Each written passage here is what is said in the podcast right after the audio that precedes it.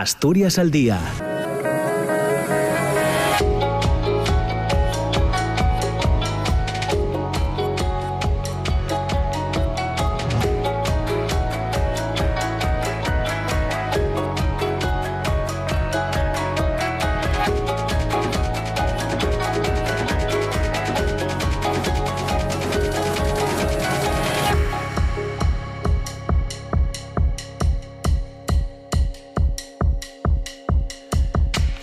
¿qué tal? ¿Cómo están? Muy buenos días. Son las 9 de la mañana y dos minutos. Bienvenidas, bienvenidos. Comienza Asturias al día en este jueves 31 de marzo, último día del tercer eh, mes de, del año.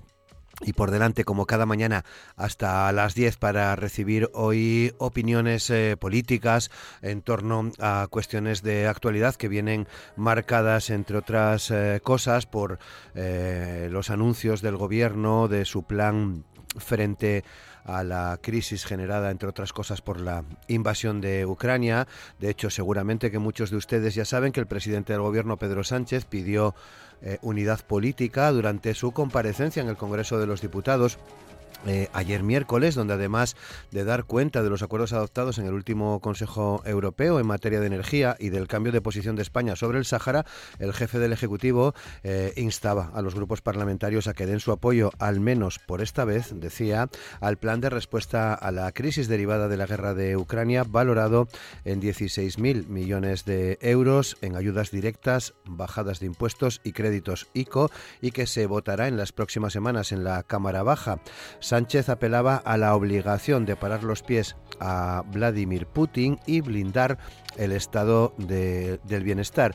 Después de enumerar algunas de sus principales medidas, como la bonificación de hasta 20 céntimos por litro de gasolina, un límite del 2% en la subida de los alquileres, el aumento del 15% en la cuantía del ingreso mínimo vital o la extensión a 600.000 familias más del bono social eléctrico, el presidente Sánchez defendía que se trata de una respuesta con justicia, con determinación y con la mayor unidad posible. Ante este contexto, los principales partidos de la oposición eh, han cargado contra el gobierno por su, eh, por a, su juicio llevar al país a la ruina y a la miseria. Una situación que, según el Partido Popular, Vox y Ciudadanos no se arreglará eh, con el plan de choque en respuesta a la, guerra, a la guerra, pues es insuficiente y no incluye las prometidas rebajas fiscales. Por contra, los socios de la investidura han avalado las líneas generales del plan de choque, si bien han exigido al presidente que tome más medidas, sobre todo para bajar el precio de la energía y que éstas se extiendan más allá del 30 de junio, porque todo indica que los efectos de la guerra o incluso la contienda misma van a continuar después de esa fecha. Ayer también recibíamos un nuevo dato el indicador adelantado del índice de precios al consumo del IPC anual del mes de marzo, que se ha situado en el 9,8%, el dato más alto desde 1985 y 2,2 puntos por encima la tasa de febrero, cuando alcanzó el 7,6%, según los datos adelantados ayer miércoles por el Instituto Nacional de Estadística y que el organismo tendrá que confirmar el próximo 13 de eh, abril. Y otro asunto que queremos abordar hoy, la plataforma para la defensa del transporte de mercancías por carretera continúa con el paro que mantiene desde hace 18 días a la espera de convocar asambleas regionales. Los que se desligan de la movilización en Asturias son los transportistas asociados a CESINTRA, que consideran que el paro ya está ocasionando más perjuicio que beneficio. La asamblea que la plataforma iba a celebrar ayer miércoles en Madrid finalmente no tuvo lugar y se van a convocar reuniones regionales para favorecer la mayor participación posible. Tienen que decidir si mantienen los paros y si emprenden otro tipo de movilizaciones. La plataforma denuncian que ya les están denegando permisos para manifestarse y organizar piquetes. En Asturias, los transportistas que secundan el paro siguen organizando piquetes informativos a la entrada de los polígonos industriales, mantienen sus convicciones de que no pueden salir a trabajar a pérdidas, aunque ahora circulan más camiones, aseguran que son todavía muy pocos para lo que el tejido empresarial necesita. Y mirando precisamente por la situación de la economía regional, CESINTRA, organización de transportistas que había apoyado los paros desde el principio, deja de hacerlo. Argumenta Que las últimas medidas acordadas con el Ministerio no solucionan todos los problemas, pero son un punto de partida para conseguir las eh, mejoras que demanda el sector en una coyuntura que es además difícil para todos. Desde la asociación mayoritaria, ASETRA, que nunca ha secundado los paros, alertan de que si las empresas cierran no habrá cargas que volver a transportar cuando acabe este conflicto. Y un dato más que les dejamos ya sobre la mesa, la Federación Asturiana de Empresarios cuantifica en 300 millones de euros las pérdidas por estos paros. Son asuntos que hoy vamos a, tratar eh, con Iván González, que es eh, eh, secretario de Comunicación y Redes de la Federación Socialista Asturiana, Javier Cuesta, que es el presidente de la Comisión de Economía y Empleo del Partido Popular de Asturias, José Ramón González, que es concejal de Ciudadanos en el Ayuntamiento de Grao, y Alba González, que es la secretaria de Organización de Podemos Asturias. Asturias al Día, con Roberto Pato.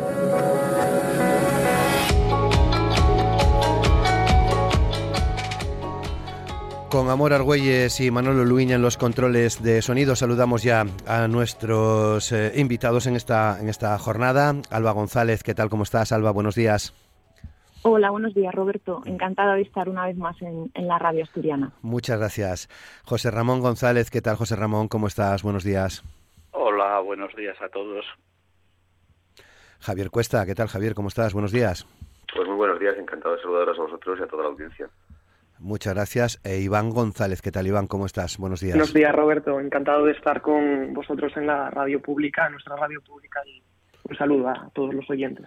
Muy bien, pues eh, muchas gracias. Bueno, los temas eh, vienen más o menos mm, impuestos por la por la actualidad. Hemos hablado en los últimos días de, ese, de esas medidas propuestas por el gobierno. Hoy recogemos lo ocurrido en la sesión de control al gobierno de, de ayer eh, miércoles, en las que el presidente Sánchez intentaba eh, explicar, o intentaba, no explicaba todas estas eh, medidas, eh, reclamando esa, esa unidad política que veremos si se da o no en los, en los próximos días, en las próximas semanas, con la convalidación de este, de este decreto en la Cámara, en la Cámara Baja.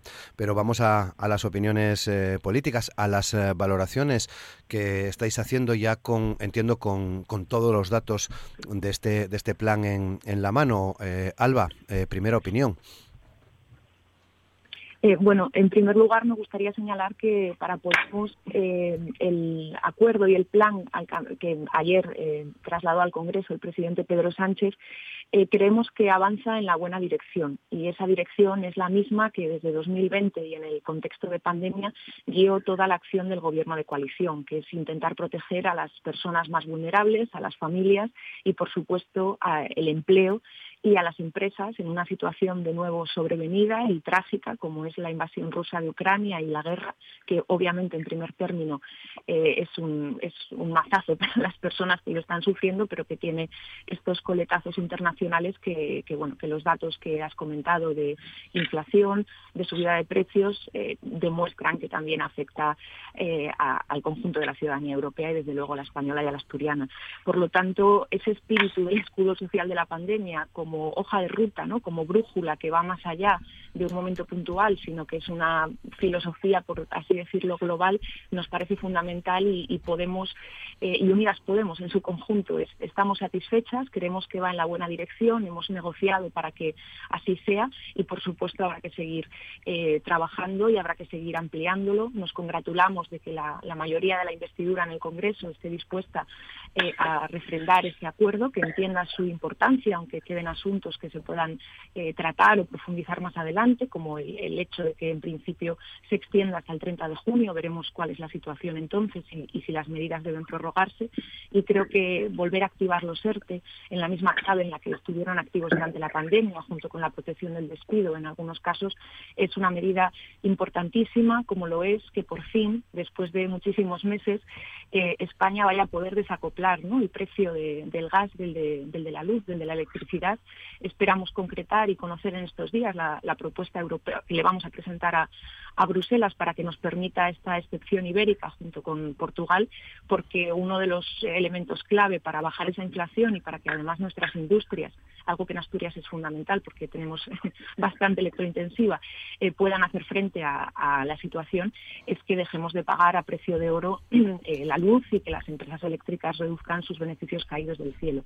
Creo que estas cuestiones referidas a la luz eh, las cuestiones referidas, como he dicho, a los ERTE, pero también que se amplíe el bono social eléctrico o que el ingreso mínimo vital vea aumentada su cuantía, nos parece que son las claves, los ejes por los que tenemos que seguir transitando para, de nuevo, no volver a responder a una crisis como la que vivimos eh, con las lógicas de recorte y con las lógicas de hacer cargar y caer en la ciudadanía y, en el conjunto de las, de las empresas del país en los efectos de, esta crisis. O sea que desde, desde Podemos estamos satisfechas, creemos que hemos dejado nuestro sello, por así decirlo, en una negociación con el socio mayoritario de gobierno y lo que esperamos es que estas medidas se concreten y muy específicamente la que tiene que ver eh, con, desacoplar el, precio de la energía del gas y poner fin y poner coto a esos beneficios de las empresas eléctricas que no se justifican.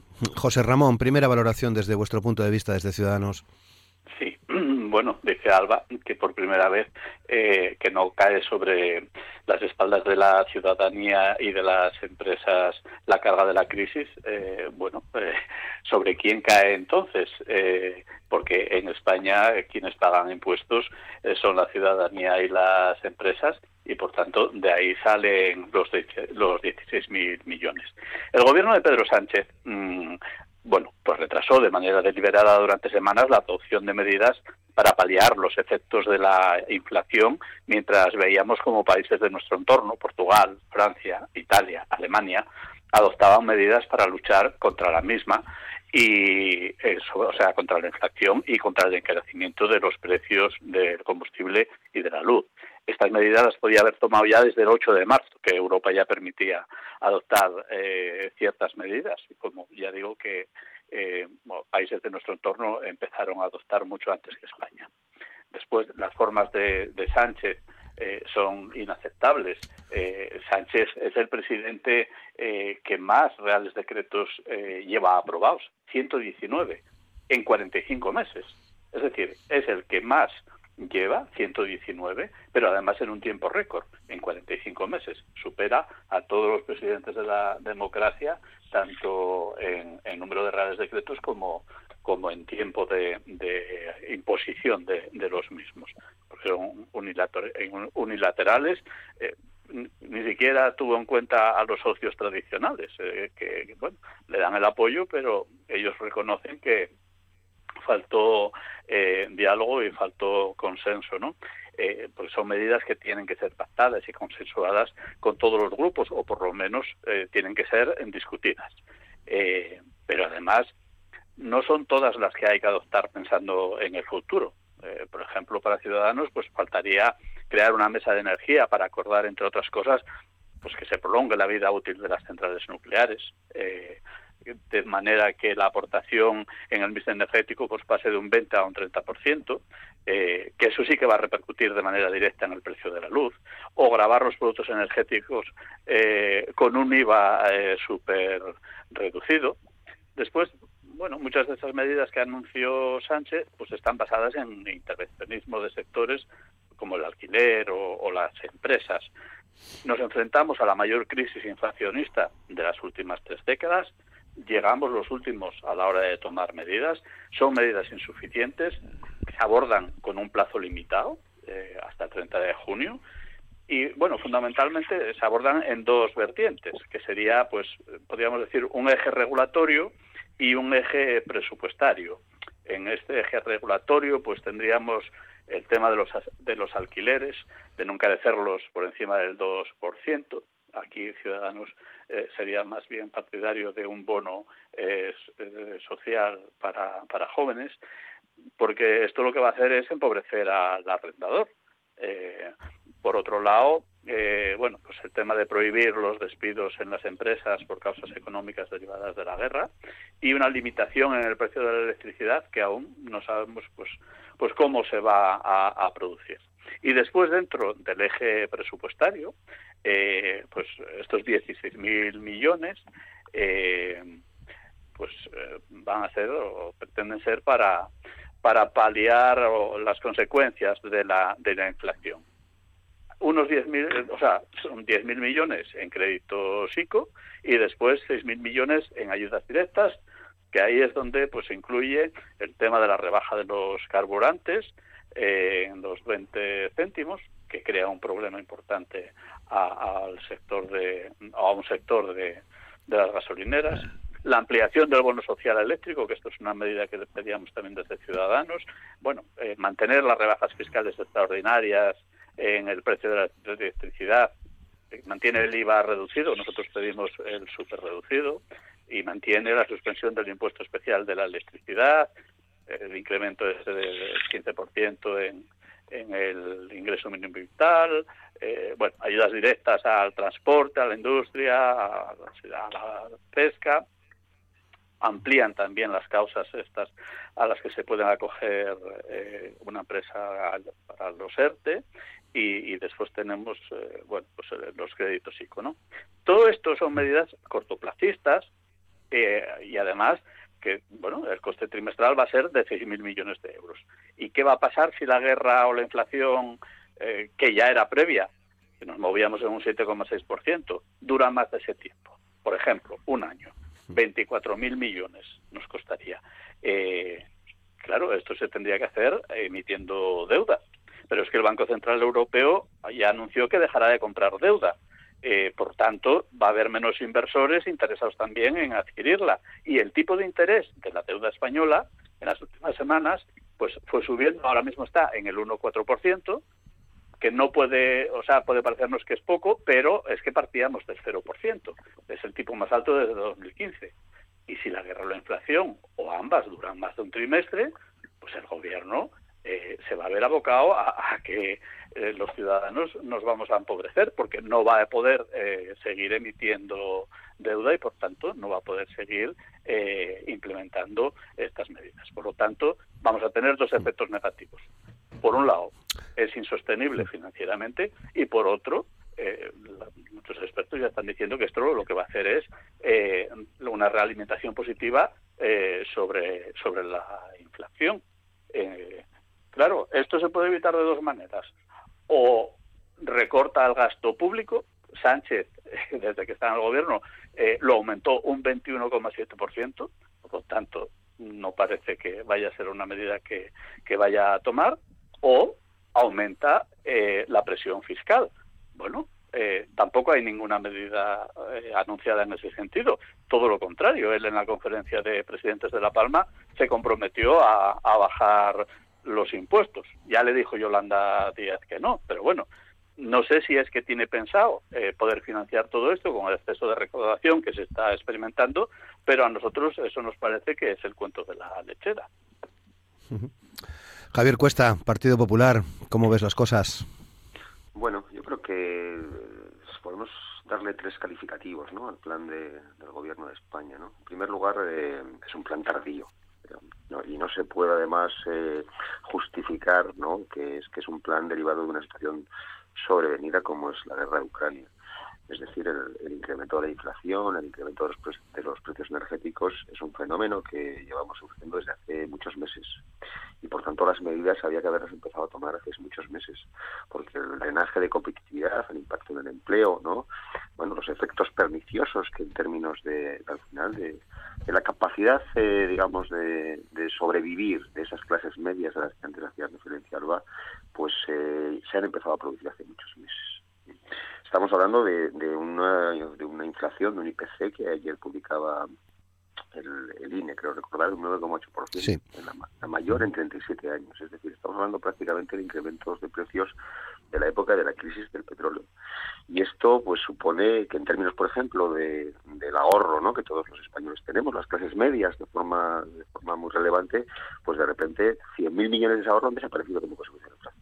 Y esto sí que afecta a las clases medias. Y contra esto sí que habría que haber eh, planteado medidas. ¿no? O sea, el gobierno se ha visto superado por la situación y solamente por la movilización de los sectores más afectados, del transporte, del sector primario, etcétera, pues se ha visto abocado a, tomar medidas, insisto, pues de una forma eh, tardía. es improvisado, ¿no? Es decir, porque cuando se ven las medidas realmente, cuando uno entra en el decreto, pues al final se encuentra con un batiburrillo de actuaciones, ¿eh? muchas de impacto, ya veremos en el tiempo, como por ejemplo, pues flexibilizar las condiciones para la instalación de parques de energía renovable. Esta es una medida que podrá tener impacto en años, pero no inmediatamente. Y cuando vemos las medidas de verdad, nos encontramos con, por ejemplo, ¿no? La, una de las medidas más, más mediáticas, la reducción del 20 céntimos del precio del gasolio, que primero iba a ser para los transportistas, luego para todos, pero claro, esto es una medida que, ¿qué pasa si el petróleo sigue subiendo? Se come estos 20 céntimos. ¿Vamos a volver a bajar estos 20 céntimos? ¿Por qué va a ocurrir? Puede quedar en nada, ¿no? Cuando eh, lo que nosotros le hemos reclamado al gobierno desde, desde un primer momento es que eh, la bajada se aplique sobre los impuestos que se recargan sobre los precios energéticos. ¿Por qué? Porque de esa forma eh, es una proporción de la factura que siempre, aunque suba la base, pues el impacto en términos absolutos pues va, va a ser beneficioso. Hay que tener en cuenta que, por ejemplo, si hablamos de electricidad, entre impuestos y para impuestos, estamos hablando de un 25% del, del coste de la factura, más el IVA, eh, que también, pues en este caso, los, los ciudadanos pagamos. ¿no? Es decir, prácticamente eh, eh, un tercio de lo que pagamos por nuestra factura eléctrica son impuestos. Pues ahí es donde el impacto en términos de las medidas tenía que haberse focalizado. Lo mismo con las gasolinas, lo mismo en el gas. Y por último, es un plan insuficiente, decir, es un plan poco ambicioso. Al final, estamos hablando, en todos los casos, de medidas cuyo, cuyo impacto global va a ser muy limitado. Es decir, 16.000 millones se ha cuantificado el plan, pero los cuales 10.000 son créditos O sea, estamos diciendo que las empresas que ya vienen endeudadas de, eh, de la pandemia, porque al final, digamos, las restricciones en la actividad eh, derivadas de la pandemia obligaron a las empresas a endeudarse para poder sobrevivir y ahora les decimos que los endeuden más. Y además se endeuden más en un entorno de caída de los, de los ingresos y en un entorno inflacionario. Pero bueno, lo que queremos es terminar de ahogarlas. ¿no? Hablamos de las industrias electrointensivas, ¿eh? pues, eh, de las cuales dependen 300.000 empleos en este país y, un número muy relevante en nuestra región entre empleos directos e indirectos. La factura que pagan las industrias eléctricas eh, en términos de, la factura global de la electricidad en este país es de 10.000 millones aproximadamente. En los últimos eh, seis meses esta factura se ha incrementado en casi 2.500 millones. Y el paquete de ayudas que pone el gobierno a disposición de las electrointensivas es de 573 millones. Es decir, o sea, ni un 5% sobre el total de la factura, ni una quinta parte del total del incremento que ha supuesto los, costes energéticos en los últimos meses. Es decir, al final el, plan es poco ambicioso y está poco, poco, poco reflexionado. Nosotros insistimos en que la actuación tiene que venir desde un punto de vista eh, inmediato en materia impositiva. ¿Por qué? Porque el impacto es inmediato también. Y además afecta a todos, a las empresas de forma inmediata y a los ciudadanos de forma inmediata. Y esa es la única forma que podemos tener realmente de contener el déficit. Y además de eso hacen falta reformas estructurales en los sistemas fiscales y en el modelo competitivo del país, que es algo que este gobierno desde el principio dejó de lado. ¿no? La política, la única política que es política de carácter social, ¿no? política expansiva en materia de gasto que no tiene ningún retorno, porque al final sí está muy bien, ¿no? Pues eh, subir el ingreso mínimo de inserción eh, tres meses. Pero bueno, ¿qué va a pasar a partir de los tres meses? Y la solución no puede ser eh, que haya una renta, digamos, no contributiva para los ciudadanos. La solución tiene que venir porque haya realmente capacidad de las empresas para crear empleo y que ese empleo realmente genere unas condiciones de generación de riqueza, de sostenibilidad del medio de vida de las personas a medio y largo plazo. Lo demás son, pues eso, pues digamos, las medidas sonda que este gobierno pues ha dedicado a poner eh, en marcha durante los, casi ya tres años o dos años y medio que lleva que lleva con la responsabilidad del gobierno de España y que al final lo que, generan, como bien decía José Ramón, es incremento de gasto y ningún retorno en términos de, de productividad, de consolidación de la posición productiva del país. Eh, estamos en un momento crítico y en un, momento crítico es cuando realmente se, se puede, digamos, percibir la capacidad de un gobierno para, para ser útil a su país, ¿no? Y en un momento crítico lo que nos encontramos es un gobierno que, insisto, improvisa, ¿no? Llega tarde y además es poco ambicioso, ¿no? Y, y, eh, digamos, traslada un mensaje a, la, a la, sociedad, por ejemplo, en materia del desacoplamiento del, costo energético del gas. Pero que es un mensaje que al final, eh, ya veremos en qué queda, en primer lugar, y, en qué momento entrará en vigor, porque eh, estamos eh, leyendo que la Unión Europea se va a dar entre tres y cuatro semanas eh, de tiempo para medir este plan. ¿Qué va a pasar durante las próximas tres y cuatro semanas? ¿Vamos a acumular un mes más de precios energéticos a los niveles actuales? Eso, si, estamos en una inflación del 10%, nos podemos encontrar en un mes con inflación del 12%. Entonces, ¿qué, va a pasar? ¿Vamos a hacer otro plan de otros 16.000 millones? Bueno, yo creo que, que lo que tiene que hacer el gobierno es, insisto, recapacitar, volver hacia atrás y a partir de ahí, bueno, pues si plantean un plan realmente ambicioso, pues podremos eh, considerarlo y valorarlo, valorarlo positivamente en todas las políticas.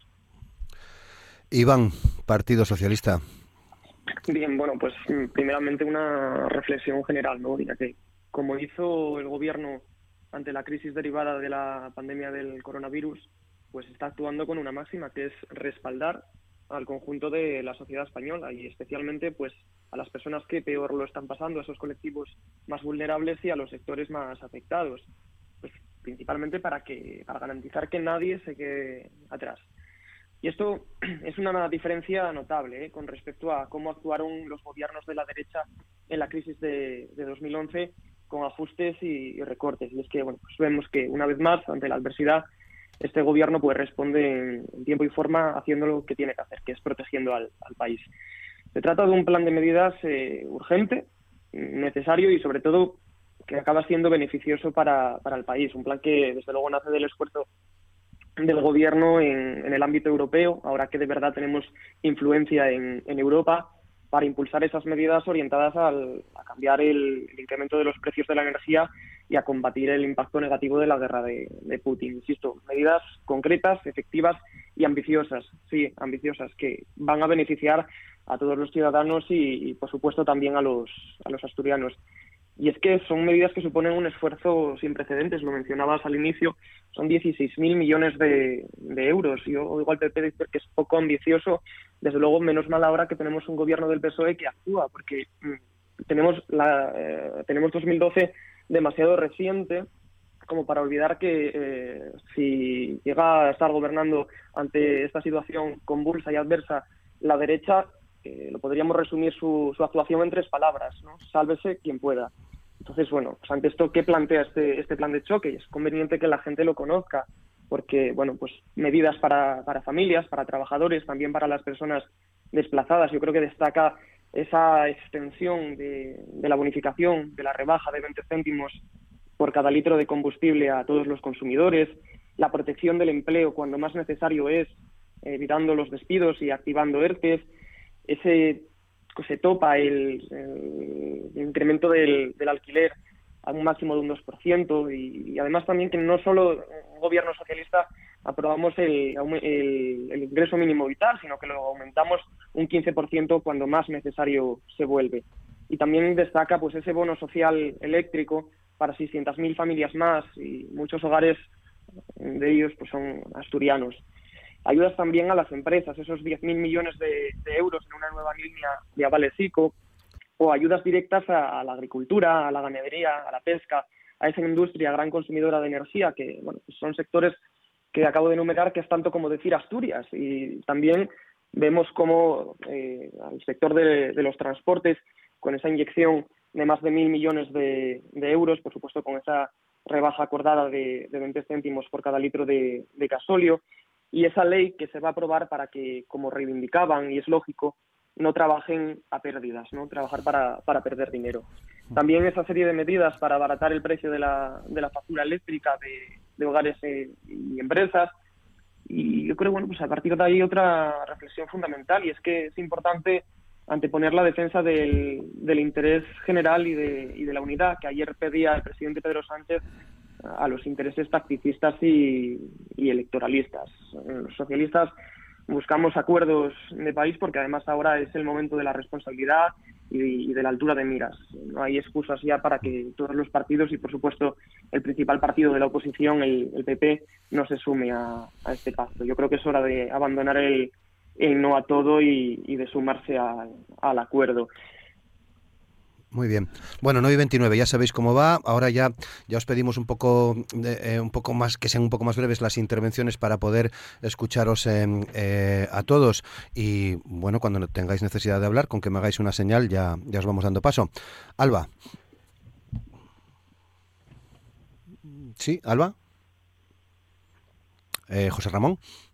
Sí, bueno, hacía referencia Iván Asturias, es verdad que se convierte en un punto de confluencia de todas las crisis provocadas por la subida de los precios en España. Es una de las regiones donde la huelga del transporte eh, provocó una mayor alza, eh, o sea, eh, está teniendo un mayor impacto por eh, eh, la industria sufre como ninguna parte el encarecimiento de la energía por el uso intensivo de la electricidad, el sector primario de la agricultura, la pesca también eh, se está revolviendo por el alza de los precios, pero este gobierno tiene que tener en cuenta también el tema de la inflación, que la inflación es un fenómeno silencioso que empobrece y que castiga con mayor severidad a los ciudadanos con menos capacidad económica, a suponer en términos relativos una mayor pérdida de poder adquisitivo de tal manera que eh, se suele conocer como el impuesto de los pobres.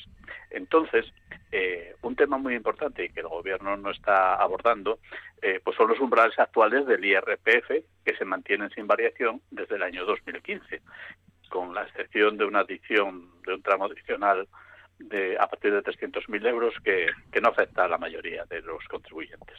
Y en ese mismo periodo de tiempo, según los datos del Instituto Nacional de Estadística, el IPC aumentó más de un 12%. La consecuencia, pues miles de contribuyentes, por efecto de la variación nominal de los ingresos debido a la inflación, pues están tributando o estamos tributando en un tramo que realmente eh, no nos corresponde. En definitiva, esto es una subida encubierta de impuestos a los ciudadanos que hoy no tienen más capacidad económica que ayer. Y el gobierno esto lo sabe y, sin embargo, no hace ni va a hacer o no parece que vaya a hacer nada para evitarlo. Por tanto, la deflación de las tarifas del, IRPF, el, no hacerlo, va en contra del mandato constitucional de que el sistema tributario debe atender al principio de capacidad económica. O sea, tiene que evitar que aumente el tipo impositivo efectivo sin que éste realmente haya aumentado los ingresos en, en términos reales. Un ejemplo, si a mí me aumentan el salario un 3% y los precios suben un 4%, no tengo más capacidad económica, tengo menos, porque mis ingresos me permiten comprar menos que antes. Pero sin embargo, Hacienda, con la negativa a actualizar el IRPF, pues eh, me cobra más impuestos. Y entonces, eh, bueno, tenemos ejemplos alrededor. Francia, por ejemplo, actualiza todos los años sus tablas eh, con los tramos del IRPF para ajustarlos a la inflación. España, desde 2015, no lo toca las haciendas forales, por ejemplo, eh, que tienen eh, capacidad para, para hacer revisiones, pues en algunos casos ya lo han hecho y otros están planeando el realizarlo. Y además tenemos mm. precedentes de que esto ya se hizo aquí en España, eh, pues en la época de González, en la época de Aznar, en la época de Zapatero. Por lo tanto, PSOE y Unidas Podemos, pues si no lo hacen es porque no quieren. El camino lo tienen y el ejemplo lo tienen en el entorno y en la propia nación. Vale, eh, Alba y luego Iván, sí. Sí, disculpad que se ha cortado el teléfono, pero veo que retorno en el, en el mismo punto relativo a los impuestos y, bueno, por resumir, sí que me parece preocupante ¿no? que, los partidos de, la derecha de este país clamen contra los impuestos, eh, que conceptúen la inversión social y la protección de los más vulnerables como un gasto que no retorna y que eso lo hagan cuando están en la oposición, porque desde el gobierno inevitablemente lo que tiene lugar es una subida de esos impuestos que tanto daño eh, pueden hacer cuando, cuando no protegen realmente la, la situación de las familias más vulnerables eh, a, las, a las clases trabajadoras. Quería señalar, por otro lado, eh, que se ha comentado aquí el supuesto retraso en, aplicar estas medidas. Es cierto que se ha estado negociando, pero no es cierto que una de las más importantes la pudiéramos hacer hasta, hasta finales de la semana pasada, que tiene que ver con ese desacople al que me refería eh, de, la factura del gas y de la luz en la factura. Es decir, hemos conseguido esa excepción ibérica eh, que nos va a permitir, y yo espero que, se consolide, que no sea una cuestión excepcional en, el marco de la Unión Europea, eh, volver a tener una factura de la luz sensata cuyo problema no es la carga impositiva, una carga que al final revierte en que todas y todos tengamos unos derechos públicos y unos servicios públicos básicos. El problema es un sistema que beneficia a las grandes eléctricas que suelen pasar de puntillas y de rositas por los periodos críticos que tiene este país. Entonces, con respecto a los impuestos, decía al principio, antes de que se cortara, que plantear que se los lleva crudos el gobierno, que se los lleva Pedro Sánchez, cuando esos impuestos pagan hospitales, cuando pagan escuelas, cuando hace que tengamos eh, una protección eh, común eh, para todas las personas, me parece que es algo que no es adecuado, que no es propio y que, confunde y además ayuda a generar un clima social tremendamente injusto, porque los impuestos, en fin, son lo que sostienen nuestro estado de bienestar, por cierto, muy maltrecho, aunque se ha recuperado bastante con el gobierno de coalición desde la crisis de 2008, y lo que tenemos que hacer efectivamente es hablar de fiscalidad y hablar de cargas impositivas, pero para hacer que paguen más quienes más tienen y que realmente las grandes empresas de este país contribuyan un poquito más en contextos en los que históricamente no solo no se les pide, sino que se les ha beneficiado cuando gobernaba la derecha en este país. Sí, Iván. Sí, bueno, oía antes también al, Partido Popular y a Ciudadanos hablar de, bajar impuestos, de bajar impuestos. Lo del Partido Popular, la verdad que es algo inaudito porque lo cuentas fuera de España y de verdad que no te lo creen, porque bueno, cuando llegó la pandemia parecía un disco rayado pidiendo aquella abstracta ley de pandemias que todavía no se sabe muy bien para qué iba a servir todo el rato, ley de pandemias, ley de pandemias. Luego vino ya lo de bajar impuestos, que si la tormenta Filomena, pues bajar impuestos, que la erupción de un volcán en La Palma, venga, bajar impuestos, eh, las consecuencias de la guerra de Putin ahora, bajar impuestos. De verdad, toda una legislatura y, la única propuesta, lo único que les oímos es lo de la ley de pandemias y, bajar impuestos para, como sabe todo el mundo, propios y, ajenos, acabar debilitando, como, como apuntaba Alba, los servicios públicos, la sanidad, la educación, pues vaya vaya plan. Pero bueno, es que de, verdad piden bajar los impuestos, a la vez aumentar el gasto público, al mismo tiempo reducir la deuda y a la par disminuir el déficit público. De, verdad, o sea, vosotros con esta receta aspiráis a capitanear un país, de verdad. Y es que además ya lo apuntaba ayer, lo apuntaba el presidente del gobierno. En España la derecha solo baja impuestos cuando están en la oposición, porque cuando están en el gobierno suben todos los impuestos. Vamos, que hicieron que los españoles tributásemos hasta por la luz solar.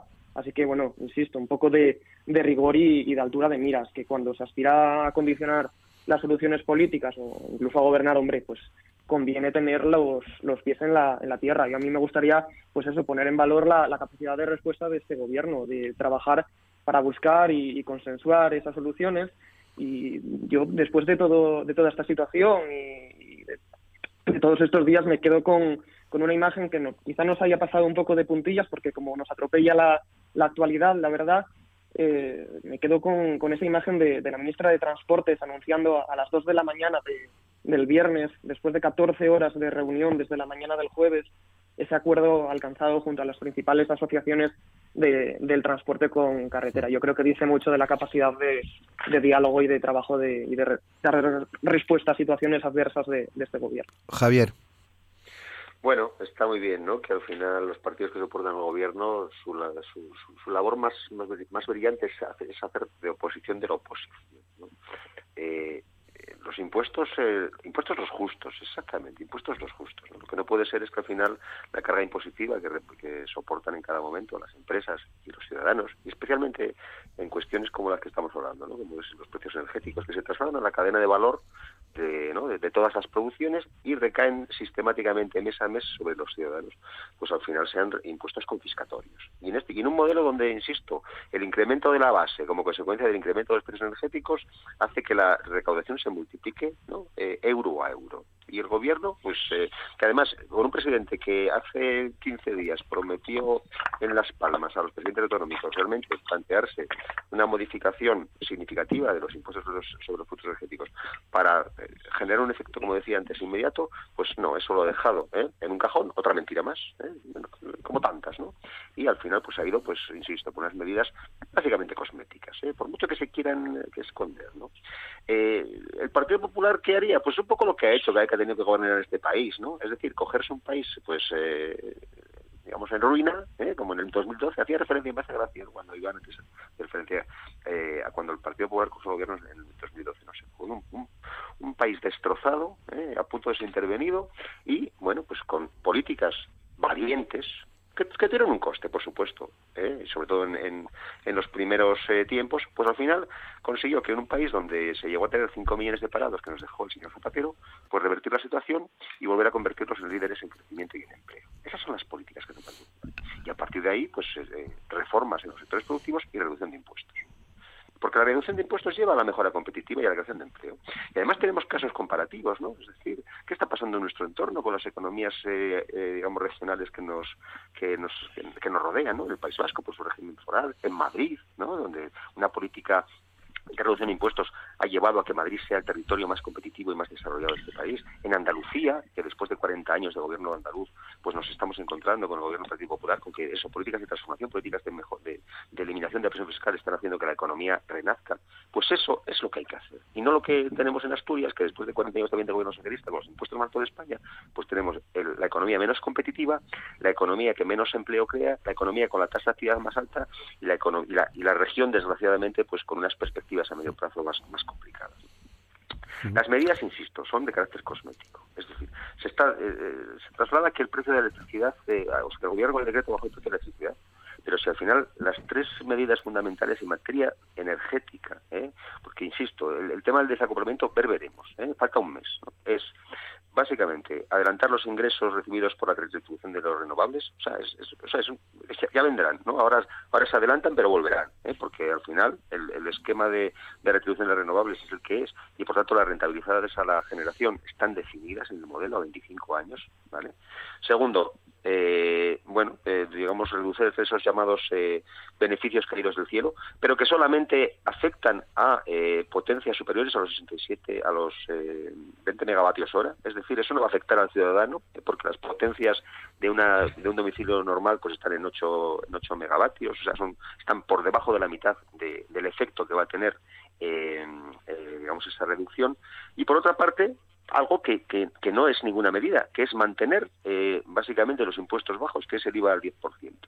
Y, y esas son las tres medidas. Es decir, medidas que en ningún caso suponen, insisto, eh, una actuación directa e inmediata y de impacto sobre los precios energéticos. Por tanto, bueno, al final es una, eh, es más humo para intentar, bueno, de alguna forma eh, trasladar que el gobierno está tomando alguna actuación al respecto, pero que desgraciadamente, desgraciadamente, ojalá me equivocase, pues los impactos que van a tener sobre el precio de la luz, especialmente sobre esas clases medias, ¿no? A las que hace referencia la izquierda y a las que llama habitualmente, pues va a ser más que limitado. Hmm. Bueno, 9 y 42, para cerrar ya este asunto, luego os quiero preguntar por los paros en el transporte.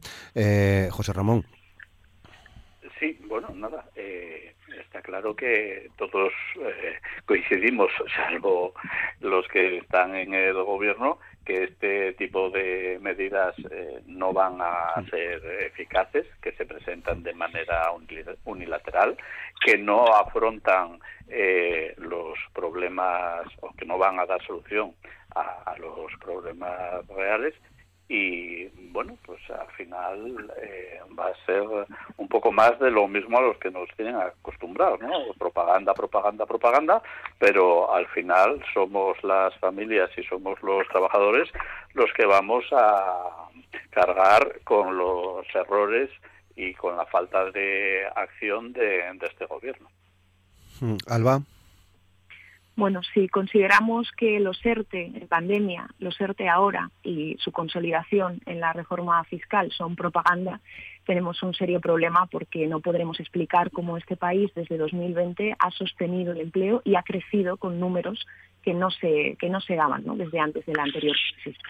Por un lado, que en el debate fiscal pongamos eh, el ejemplo de Madrid, eh, caracterizada por su insolidaridad, ¿no? al menos en cuanto a, su actual presidenta, por el ejercicio del dumping y por ser una suerte de agujero negro que se lleva la, posibilidad de, que el resto de regiones y de que el resto de contextos nos desarrollemos en un marco de, igualdad y de respeto, me parece que tampoco, tampoco va a solucionar ninguna, ninguna crisis. Eh, la derecha cuando gobierna sube los impuestos. Si no me fallan los datos, eh, las ciudadanas y ciudadanos de Oviedo han pagado un 3,5 más por el agua y cuando está en la oposición muy cómodamente reivindica bajarlos con discursos que, bueno, como he insistido, ya no es que no sean pedagógicos, sino que son falsos y que demuestran que, bueno, que no, no hay una preocupación real por esa protección de la, de la vulnerabilidad social o de las situaciones más, más complicadas. Javier. Bueno, la derecha en Oviedo ha bajado, por ejemplo, el 3,5% el IBI, que es el impuesto que más, eh, digamos, que más impacto tiene sobre el global de la ciudadanía, o ha bajado todas las tasas que afectan a la actividad empresarial, por poner algunos ejemplos. ¿no? Yo creo que al final uno tiene que tener referencias sobre la base, de, además en un entorno como el nuestro, ¿no? en economías muy cercanas que con recetas absolutamente distintas están consiguiendo eh, efectos mucho mejores insisto, ¿eh? y además no hay que irse más allá. Castilla-León, eh, el País Vasco, eh, Galicia, todos ellos son territorios que han apostado por una fiscalidad que permita el desarrollo de la empresa y con ello del empleo. Porque no, no, eso de que los gobiernos crean empleo, eso es absolutamente falsario. ¿no? Los gobiernos crean condiciones para que el empleo se desarrolle por parte de las empresas o no se desarrolle. Y la situación de este país con los gobiernos socialistas, con los gobiernos de, la izquierda históricamente, es que los gobiernos eh, socialistas llegaron a, eh, al gobierno con tasas de desempleo siempre pues las mínimas del ciclo y cuando lo abandonaron, desgraciadamente, con las más altas del ciclo. Y esta es una evidencia empírica que se puede verificar a lo largo de la historia reciente de, nuestro país. ¿no? Esta es la realidad. Insisto, en situaciones como las que nos encontramos necesitamos gobiernos valientes, gobiernos que de verdad tengan eh, la capacidad de implementar medidas de impacto inmediato que permitan eh, cambiar el rumbo.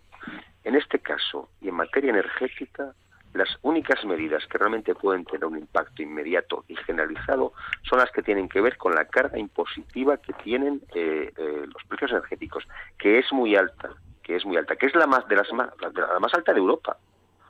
Si, vemos los impuestos sobre electricidad y sobre los combustibles en nuestro país, somos las que la carga más alta de Europa. Y lo que hay que hacer es ajustar inmediatamente sobre esos parámetros para eh, permitir que eh, se reduzcan los precios de forma global.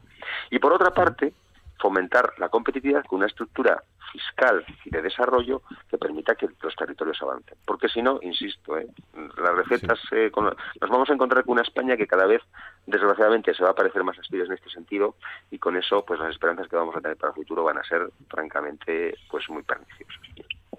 Iván. Bueno, yo creo que ya poco más que, que añadir, pero bueno, me quedo atónito porque, bueno, oigo al Partido Popular sacar pecho de su gestión de la crisis de, hace una década y, bueno, me, quedo a cuadros. Eh, luego también un planteamiento, porque oigo hablar de que si estas medidas, tanto al Partido Popular como a Ciudadanos, que si son propaganda que no va a ninguna parte, bueno, pues nada, yo los animo a que cuando vayan a repostar a la gasolinera, pues que renuncien a sus 20 céntimos por, por litro, que se lo digan al gasolinero, que ellos no, no quieren propaganda que, que no tiene ningún ningún efecto, de verdad, o sea, poco más que añadirlo. Así decir, me las 10 menos cuarto de la mañana y estamos asistiendo aquí al Festival de la Falacia. Pues hombre, no, no. Muy bien, bueno, pues 9 y 47, entramos ya en el último tramo. Quería pediros opinión en este sentido en relación a la huelga del, del transporte, si no me equivoco, desde hace eh, 18 días. Eh, con eh, Cesintra eh, eh, ya sin participar en, en, los paros de estos últimos días, a partir de hoy, pendientes de, esa, de esas asambleas que parece se van a desarrollar tanto a nivel nacional como a nivel autonómico por parte de, de la plataforma y con esa cuantificación que hacía la Federación Asturiana de Empresarios de 300 millones de pérdidas por, este, por este paro. Alba, 9 y 48.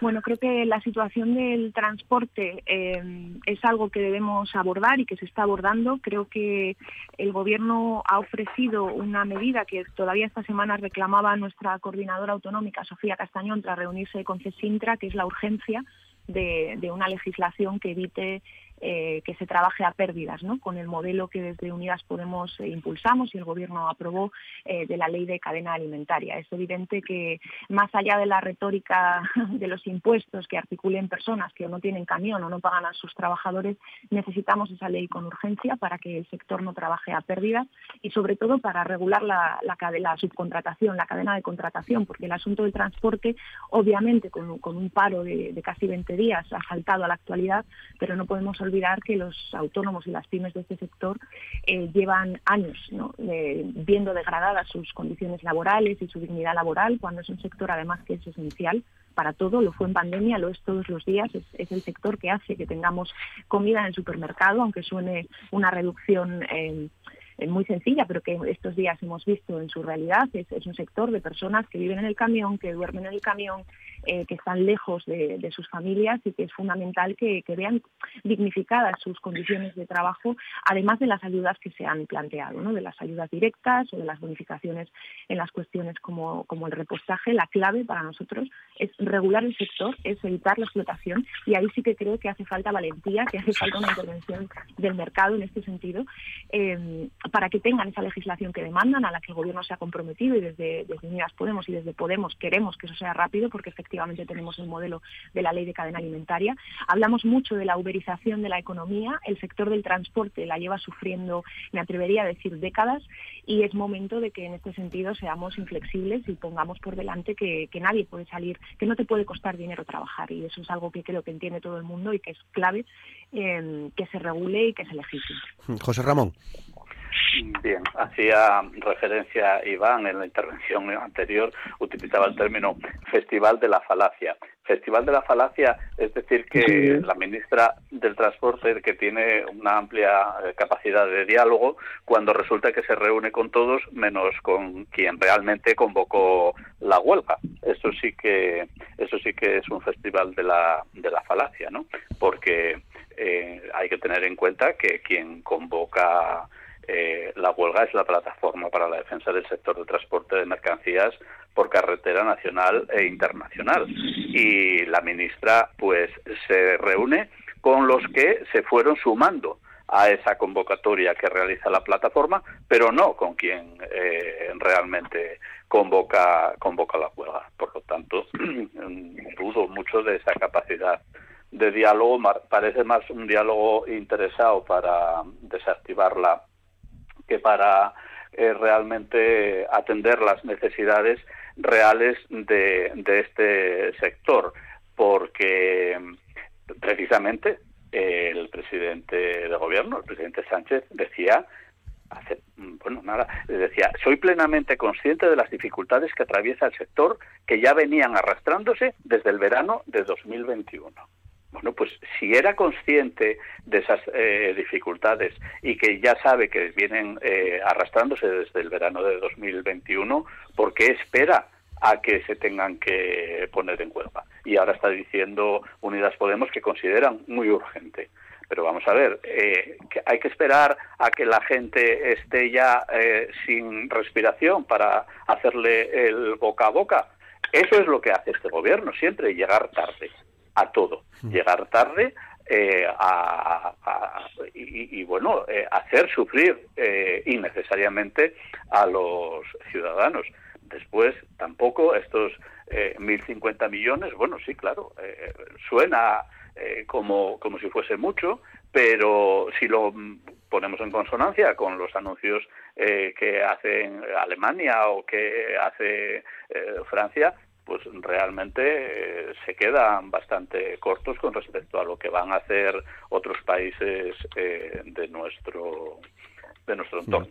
Y la solución a este conflicto tiene que ser una solución negociada, pero negociada con todas las partes implicadas en, en el vamos eh, en la en la huelga. Vale, Javier. Bueno, yo creo que, que una más, ¿no? Es decir, al final, eh, como bien decía José Ramón, el gobierno de repente le entra mucha urgencia por resolver la situación crítica del sector del transporte cuando el transporte se moviliza y entonces eh, hay una huelga que para la economía del país, ¿no? Hasta ahora, pues parece que no era necesario, ¿no? Esa... Eh, digamos, eh, situación ¿no? de precariedad del sector y de los autónomos del sector que hace mucho tiempo llevan sufriendo y se iban quejando, porque se iban quejando del incremento sostenido del precio del gasóleo desde hace, pues sí, desde el verano del año pasado, empezó la escalada, ¿no? Pues hasta ahora no era urgente entonces no pasaba nada, ¿no? Pero bueno, ha tenido que ocurrir eso, pues de repente una movilización y un parón de la economía para que el gobierno diga, oh, esto es muy urgente. Llevan dos, dos años y medio en el gobierno, han tenido tiempo más que suficiente para plantearse, ¿no?